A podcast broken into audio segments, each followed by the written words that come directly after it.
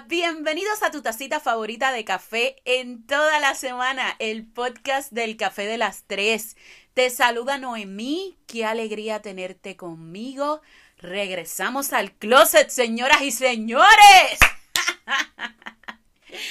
Miren, eh, estas últimas dos semanas eh, han sido llenas de, de mucha emoción, de muchas críticas constructivas, bien poquitas negativas. Yo, yo diría que los comentarios positivos que han surgido luego de, del podcast que grabé con Augusto. ¿Por qué digo que regresé al closet? Porque eh, fue una experiencia increíble grabar con, con Augusto en la barbería.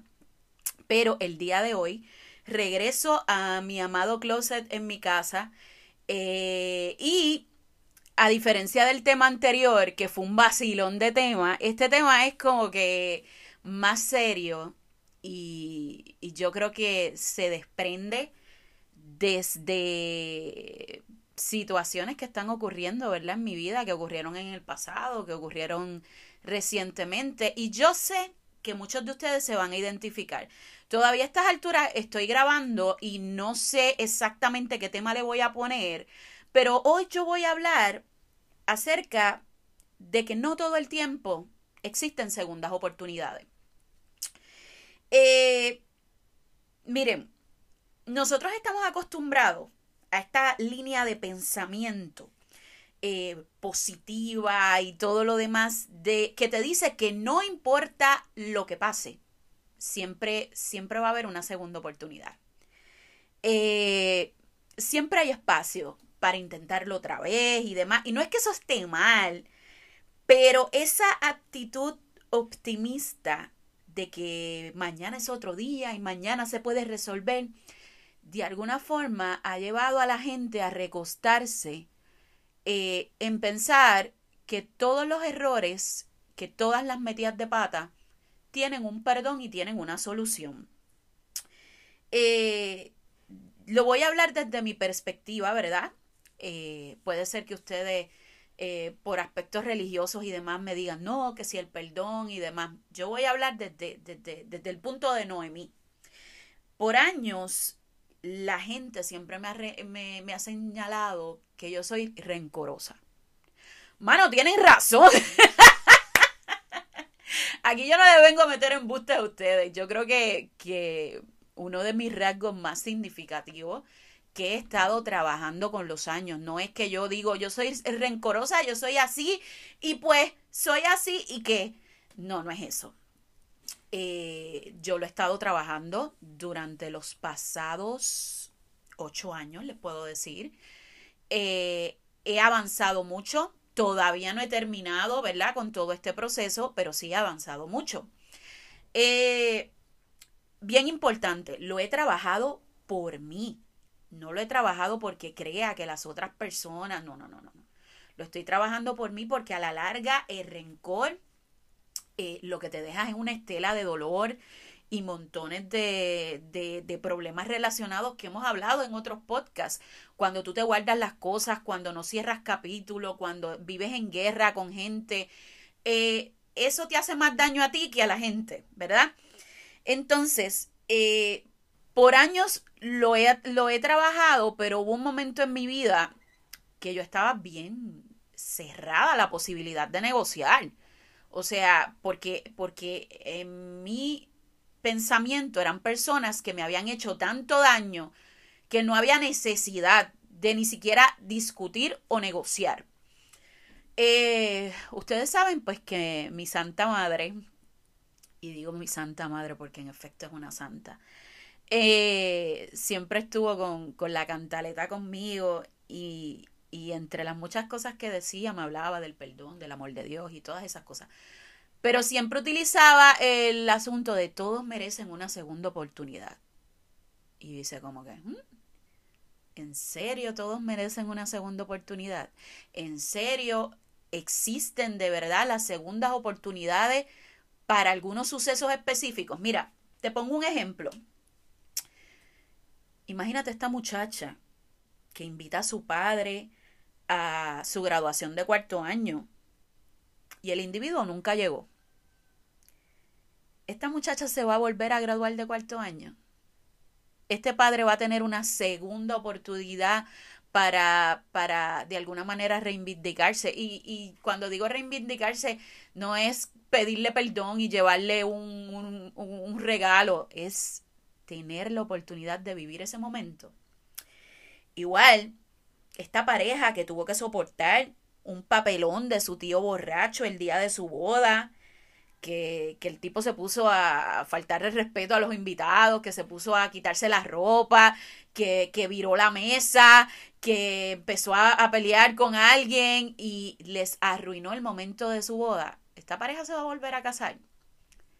Eh, en realidad ese tío tiene la oportunidad de, tiene una segunda oportunidad de hacer las cosas bien. Otro ejemplo más.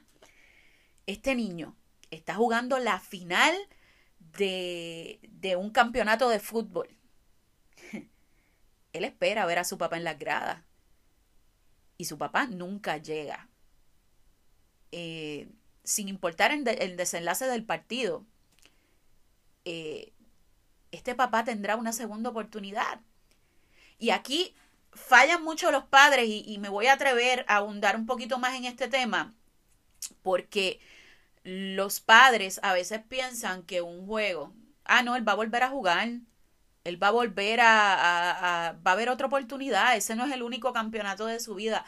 A veces hay momentos en la vida de los muchachos que no se repiten. O sea, no, no, no se repiten. Y entonces tú te perdiste el juego por la razón que sea. Y perdiste la oportunidad de compartir un espacio con tu hijo. Las disculpas funcionan. O sea, el hecho de que tú te disculpes va a darte una segunda oportunidad de vivir ese momento. Y yo te estoy dando estos tres ejemplos, pero podría brindarte muchísimos más de situaciones que no tienen segundas oportunidades. Y el día de hoy no tan solo te voy a hablar de situaciones, también te voy a hablar de esa interacción que tenemos con parejas, amigos y familiares y vivimos dándole segundas oportunidades a la gente eh, y la gente vive pensando que con una disculpa lo resuelve todo. Ay, después se hacen lo más digno. Ay, ya yo me disculpé, Allá tú si no recibes mi disculpa. Yo me disculpé, yo no puedo volver atrás, yo no puedo cambiar lo que pasó. Yo me disculpé. Allá tú. Y ese allá tú. Ese allá tú a mí me molesta tanto. O sea, e, e, es, es prácticamente para mí es una falta de respeto. Ese allá tú. Yo me disculpé, resuelve tú como pueda. Y entonces se lavan las manos como si con eso ya, o sea, ya yo cumplí, ya yo me disculpé y ya incluso ha habido veces que no sé a ustedes, pero la gente te dice, ¿qué tú quieres? ¿Que yo me disculpe? Pues ya, perdón, perdón. y entonces, ¿qué yo hago con los daños que me relacionó tu ofensa? ¿Qué yo hago con las noches que yo lloré sin entender tu actitud? ¿Qué yo hago con la depresión? ¿Qué yo hago con la ansiedad? ¿Qué yo hago con los ataques de pánico? ¿Qué yo hago con la confianza que yo te perdí? ¿Qué yo hago? Entonces se supone que una disculpa resuelva todo. Te disculpaste, pues, y entonces eh, se disculpan y de alguna manera te tiran la bola para tu cancha. Como quien dice, yo me disculpé, allá tú, y pues eh, se supone que sea borrón y cuenta nueva. Miren, yo estuve buscando información al respecto. A mí me encantaría poderles decir que hay una solución mágica, pero no la hay. Muchísimos artículos eh, dicen que no hay una respuesta absoluta en el asunto de las segundas oportunidades y que y todos los artículos coincidieron en una sola cosa, que es una decisión personal eh, del individuo, ¿verdad? Y sí te dan una lista de pros y contras eh, que yo pienso discutir contigo el día de hoy. Yo no te pienso decir que no des segundas oportunidades. Yo solamente te digo que antes de dar una segunda oportunidad, tú evalúes lo que yo te voy a decir a continuación. El primer paso, surgió la ofensa, la que fuera, la discusión, el problema, el, pleito. Eh, y la persona te pide una segunda oportunidad. El primer paso es evaluar el aprendizaje, tanto el aprendizaje tuyo como el aprendizaje de la otra persona. ¿Qué te demuestra el otro? ¿Qué tú puedes ver en el otro? Si tú ves algún cambio, si tú ves sinceridad, si tú ves honestidad. Eh, yo no diría qué es lo que ves, porque sabemos que hay mucha gente que se ven afligidos, compungidos, como se ven bien eh, tristes por una situación y sus acciones demuestran otra cosa. Así que yo me voy más por la parte de qué te ha demostrado esa persona. ¿Acaso hay algún cambio? ¿Acaso tú puedes observar que en definitiva esa persona pues eh, está arrepentido? Y ahí vamos al segundo paso, el tiempo. Muchas veces queremos resolver las cosas en el momento en el que pasan y no le damos tiempo a ambas partes a sanar. Eh, a veces la gente solo te dice lo que tú quieres escuchar o te escribe lo que tú quieres leer. Y no es porque realmente sientan, sino dice, ok, metí la pata. Ah, pues déjame escribir esto porque yo sé que esto es lo que ella espera. Pero siguen pensando igual y con toda seguridad esa persona va a volver a repetir la conducta que te hizo sentir tan miserable. Porque la disculpa no viene desde el cambio, la disculpa es solamente por resolver el problema de inmediato. Eh, y me ha pasado muchas veces que yo necesito un tiempo para alejarme. Eh, porque a veces yo, como digo, con los cascos calientes yo no funciono. Y me tomo un tiempo, un día, una semana, dependiendo, ¿verdad? Lo que yo necesite y ya cuando veo las cosas con más claridad, pues entonces yo puedo decir, pues mira, eh, sí, vamos a dialogarlo. Y, eh, y, ahí caigo al próximo tema, que lo, eh, el próximo consejo, que lo tengo escrito en mayúscula. Háblalo. Háblalo. O sea, qué difícil es para la gente hablar de sus conflictos. No, es que yo no voy a hablar de eso porque vamos a terminar en una pelea. Mejor dejamos. No, vamos a actuar. No pasó nada. No pasó. Ese no pasó nada. sí pasó. O sea, no me vengas a decir que no pasó. Tú quieres pretender que no pasó. Sí pasó. Y es importante hablarlo. Es importante establecer tus límites. Que el conflicto no sea en vano. Que tú puedas expresarte, discute lo que te molestó, explica el daño que te hizo. ¿Saben una cosa?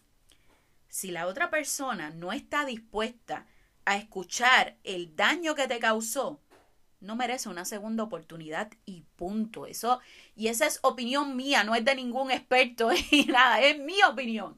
O sea, si tú no estás dispuesto a sentarte en una mesa conmigo y aceptar que tu actitud me trajo una crisis de ansiedad, que tu actitud me causó inseguridad, que tu actitud me dolió, me, me, me lastimó, entonces tú no mereces una segunda oportunidad. Y aclaro, aquí no estamos tratando de victimizarnos. Usualmente en un conflicto, y digo usualmente, luego más adelante te voy a decir por qué digo usualmente. Usualmente en un conflicto, siempre las dos partes tienen algo que ver, algo que hicieron mal, algo que, o sea, no, no, casi nunca existen conflictos solamente de una parte. Entonces, eh, el hecho de sentarse en una mesa a negociar implica que la otra persona está presto a recibir qué fue lo que tiró.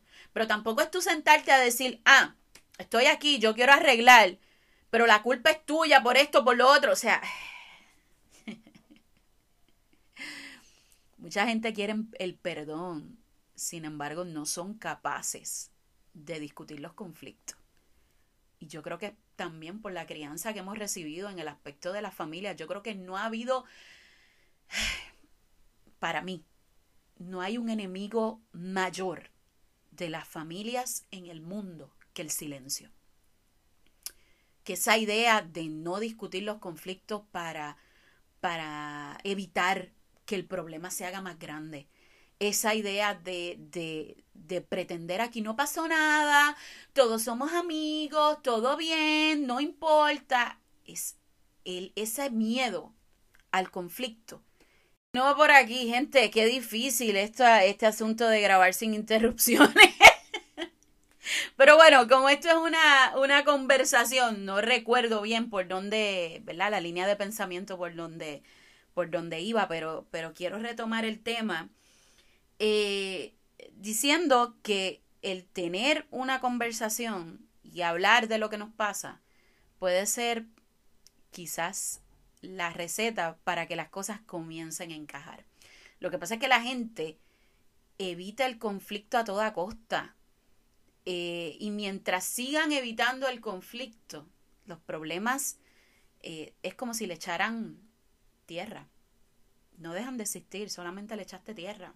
Va a venir el viento en un momento dado y lo va a soplar. Y el problema va a salir y quizás más grande de lo que estaba antes. Entonces, eso me lleva al próximo punto. Mantente firme en tus convicciones.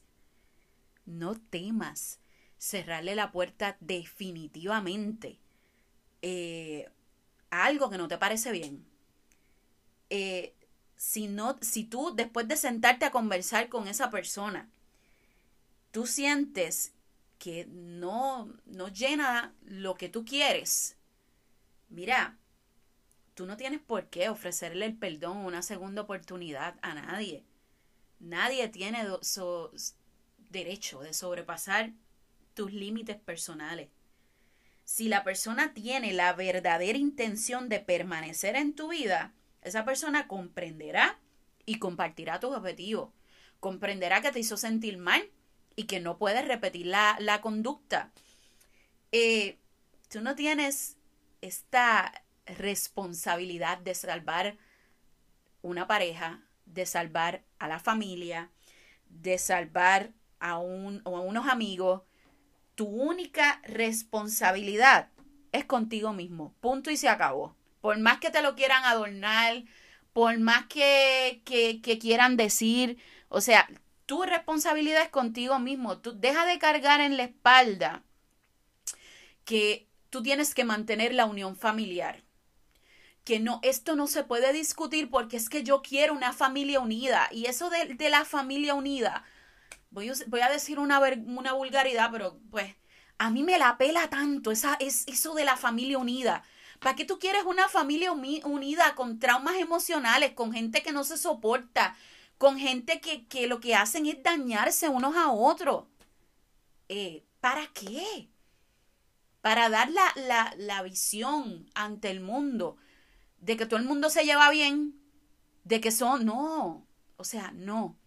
Si tú vas a querer una familia unida, tú vas a querer gente que se ame, gente que se respete, gente que, que, que no se burle de los otros, gente que entienda el valor de cada uno de los individuos de la familia. Tú tampoco necesitas estar al lado de un hombre que, que no aporta nada a tu vida solamente por hacer feliz a tus hijos. Oye, y, suena, suena tonto o absurdo que en el 2022 todavía nosotros estemos escuchando gente diciendo, no, yo estoy ahí porque los nenes lo adoran o porque, la, porque yo no puedo empezar desde cero. Por... Los hijos no son pega, no son tape, no son que no, es, no es un pegamento que mantenga junto un matrimonio. Entonces, por años hemos visto los efectos desastrosos que tiene estar en una relación cuando se supone que ya se, se deba de haber terminado. Eh, efectos desastrosos desde violencia hasta incluso hasta asesinato. Eh, y entonces, y, y, también efectos para los hijos que crecen con traumas, que crecen con miedo al compromiso. Eh, yo me pongo de ejemplo, yo en un momento dado de mi vida dije, yo no me quiero casar jamás Yo no quiero ser como mi mamá y, todo ese tipo de cosas. Entonces, todavía seguimos escuchando gente que permanecen al lado de una pareja o se aferran a una relación que no tiene futuro solamente por los hijos. Eh, en el caso de las amistades, mucha gente dice, pero yo voy a terminar 25 años de amistad porque esa persona me... Ay, es que ella es así, ese es que ella es así o es que él es así. Es la mentira más grande que te han contado a ti solamente para justificar a la gente que hiere de forma eh, premeditada a otro. No es que yo soy así. Ay, es que ella es así. No. Tú no puedes ir por la vida siendo así. Tú no puedes ir dañando a la gente solo porque tú eres así. Porque estamos, en este mundo estamos para evolucionar y cambiar. Y aquel que no evoluciona y no cambia no merece compartir en sociedad con otras personas. Porque tú tienes que adaptarte para poder funcionar con los otros. Entonces eso de que, ay, eres así. No. Mira, el último paso. Toma una decisión. Puede que después de, de tu hablar, tú decidas, ¿sabes qué? Le voy a dar una oportunidad. Lo voy a hacer. Y yo no te voy a juzgar por eso. O sea, cada cual yo he dado segundas oportunidades en mi vida, algunas han salido bien, otras no han salido tan bien, pero ah, sin duda han habido segundas oportunidades que me han permitido eh, ver otra perspectiva del problema. Sin embargo, es momento de tomar decisiones, no te quedes en el limbo, eh, no te quedes en el vaivén de si no, vas a dar una segunda oportunidad o no la vas a dar pero no te quedes en el limbo. Eh, no cedas a, las manipulaciones por culpa o compasión.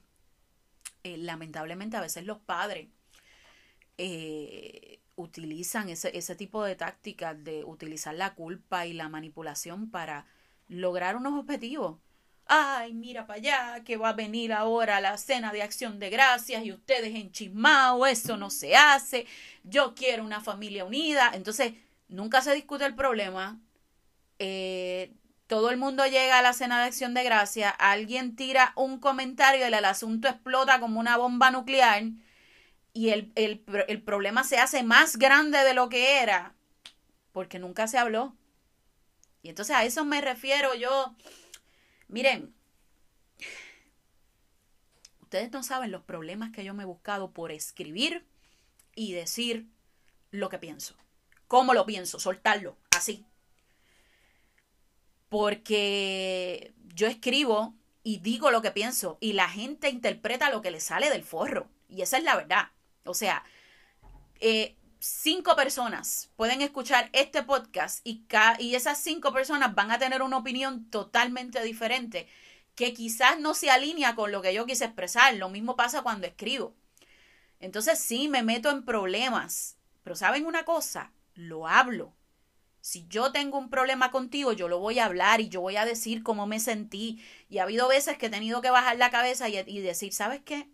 Me disculpo. ¿Sabes qué? Metí la pata pero lo hablo. Y es importante hablarlo. Entonces, cuando yo entendí en mi vida los efectos tan horribles que tuvo el no hablar, el no discutir las situaciones, créanme, créanme, yo no vuelvo atrás. Ahora hablo, lo digo, el que se quiera enchismar, pues que se enchisme. El que quiera decirme su sentir, pues claro que lo dialogamos, pero no me voy a callar, no me voy a callar. Entonces, Tú no estás siendo injusto cuando tú hablas de lo que te duele. Tú no estás siendo egoísta. Tú solamente eres fiera a la idea de priorizar tu salud mental por encima de todo. Y cuando yo digo priorizar tu salud mental, es por encima de la familia, es por encima de la pareja, es por encima de los amigos, porque para tú poder tener relaciones sólidas con otros, tú tienes que estar bien primero tú. O sea, e, es esa necesidad de querer llenar vacíos con otra gente. Tú tienes que estar primero tú. Eh, miren, grabar este capítulo fue complicado para mí. eh, yo creo que el, el episodio, he tenido varios episodios que marcan trascendentalmente mi vida, este es uno de ellos. Y mientras grabo con ustedes, y yo creo que esto es prácticamente un proceso de sanidad, eh, a mí no me interesa quedar como la mala de la película para la gente que yo no le brindé segundas oportunidades. Yo no necesito que una persona que me haga sentir que yo soy complicada, que yo soy difícil de querer, que yo, yo, yo soy eh, de alguna forma un problema para la familia. Yo no necesito a alguien así en mi vida. Entonces, si tengo a alguien pensando eso cerca de mí, pues no merece una segunda oportunidad, punto. Y el verano, de alguna forma, es, es, es, mi época favorita del año. Yo, yo le he dicho otras veces, yo amo el verano, aunque la gente se queja del calor y de todo, yo amo el verano. Y quizás es una época donde yo cierro ciclos. Mucha gente cierra ciclos en Navidad. Eh, yo detesto la Navidad por, pues, por razones personales, ¿verdad? Pero yo cierro ciclos en verano. Y es una etapa en la que yo utilizo para reflexionar tanto del que yo quiero en mi vida, hasta dónde yo, yo quiero llegar con gente así. Eh, no podemos ser un billete de 100 para caerle de bien a todo el mundo. Y yo sé que es un, dicho bastante eh, trillado, si se puede decir. Pero la verdad, ¿a quién, ¿a quién tú intentas caerle bien? ¿Por qué tú vas a darle segundas oportunidades a personas que te van a volver a hacer lo mismo? Y con ese pensamiento te dejo. Espero que este episodio haya sido eh, de pertinencia para ti, que puedas eh, llevarte alguna de las lecciones. Déjame tus comentarios Agradezco una vez más todo el apoyo que le están dando al proyecto del Café de las Tres. Eh, vienen cosas bien chéveres por ahí eh, que me llenan de ilusión, pero nada de eso sería posible sin ustedes. Así que les agradezco infinitamente todo su apoyo en este proceso. Eh, se les quiere. Por favor, compartan este episodio con alguien que les pueda servir. Así que hasta la próxima.